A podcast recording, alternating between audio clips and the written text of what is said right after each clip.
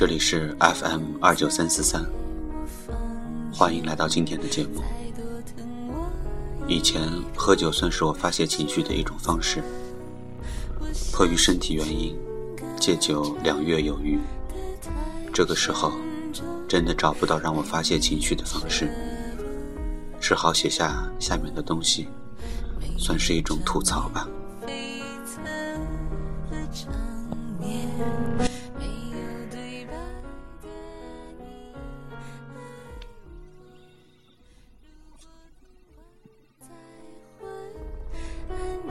没那么简单，相亲有感。或许，相亲是对自己最大的侮辱。我们谁都明白这个道理，可是还是要一次次的自取其辱。刚开始相亲的时候，可能还带着些尴尬，不知道怎么跟第一次见面的陌生人开始一段目的性很明确的谈话。相亲的次数多了。这其中的套路也就熟悉了，像完成一次任务似的，麻木的赴一场场不知道结局的约会。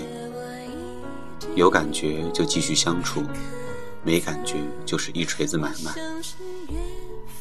为了顾及对方的感觉，有时还要说一些虚情假意的话，类似于“我们还是朋友，以后身边有合适的会介绍给你的”。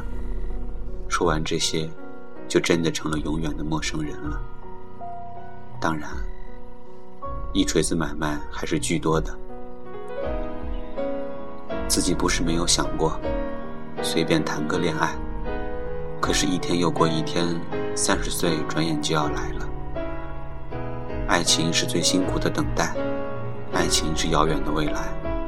一个人的生活，只有自己为自己喝彩。有人说过。感情这东西就像杯子里的水，泼出去一点就少一点。如果你随随便便东撒一点西撒一点，很快就会撒没了。或许我们这些都在忙着相亲的人，在年轻的时候将杯子里的水洒得太多了吧？不再会像原来那样，因为喜欢一个人，便可以义无反顾地为他做任何事情。不再会为他的一个微笑就高兴一整天，不再会为他的委屈就伤心难过。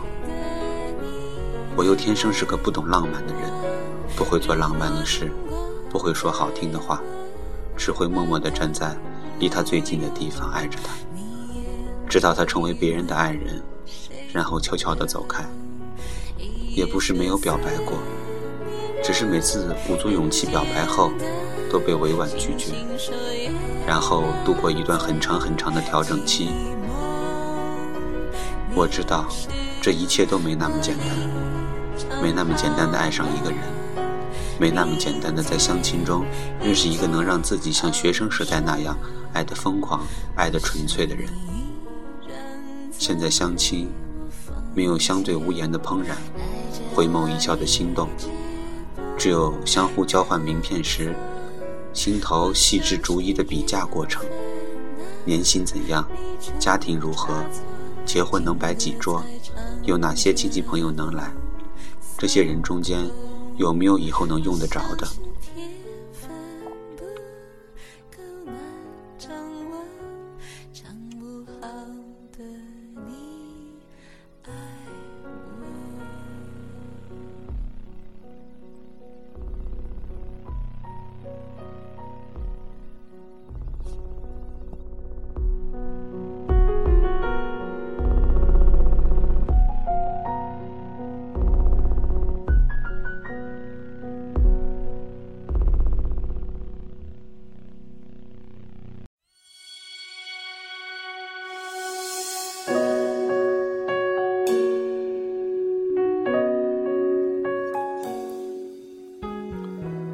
其实，这样思路清晰的明码标价的交易，应该去银行或者交易所，怎能发生在咖啡厅？我们在没有跟人一起生活之前，总是拍拍脑袋想的很简单，不就是一起过日子吗？跟谁过不是一样过？《非诚勿扰》里说过，婚姻怎么选都是错，粗略那么一想，好像生活嘛，就那么回事儿。只要经济条件过得去，还有什么过不去？殊不知，不只是贫贱夫妻百事哀，无爱的人在一起一样百事哀。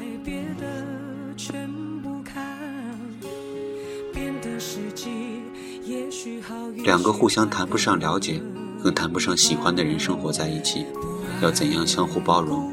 动力在哪？是稳定的家庭生活，还是由婚姻带来的社会关系？我真的想不出来。谁都有脾气不好的时候，家里谁收拾，电费谁去交，孩子哭了谁去起床哄，难过的时候有没有人陪你说话？当你不用为下一顿吃什么考虑的时候，还有无数琐碎的事情在等着两个人共同面对。我们都忙着结婚，再没时间恋爱了。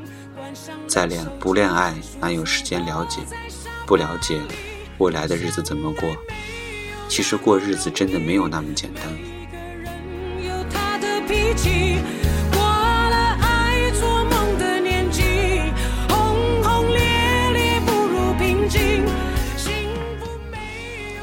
其实自己身边有不少人，他们的心中都装着另外一个他，只是迫于各种原因，最后没有走在一起。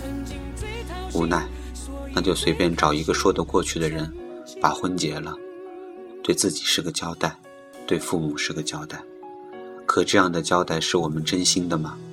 是的，婚姻不能被亲情绑架。可多少人都成了这其中的被害人，被害之后。连个权利义务告知书都没有，就这么稀里糊涂的过着。我不止一次想过，若干年后，我会住进属于自己的房子，过着一人一狗的生活，简单、自由。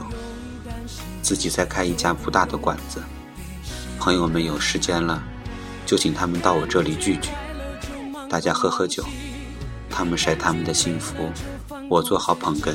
一一配合。宴席散后，我看着他们带着自己的家人离开，我独自打烊，继续我的潇洒生活。旅行的时候，再一个人背个大包，带上相机，走走停停。对了，如果真的再去，一定要带上三脚架，不劳烦路人给我拍照。可这些终归只是想法，我知道。这些没那么简单。明天过后，我必将奔赴各个适合相亲的场所，再一次次的自取其辱。其他的话不再一一，你们懂吗？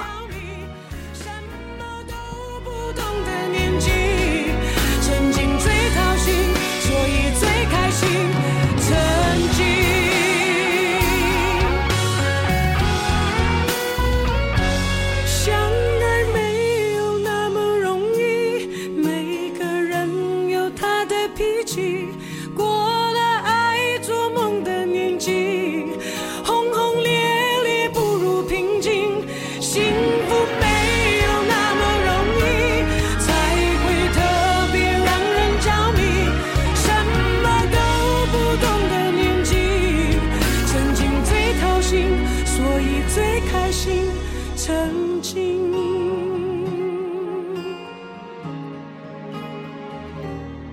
想念最伤心但却最动心的情。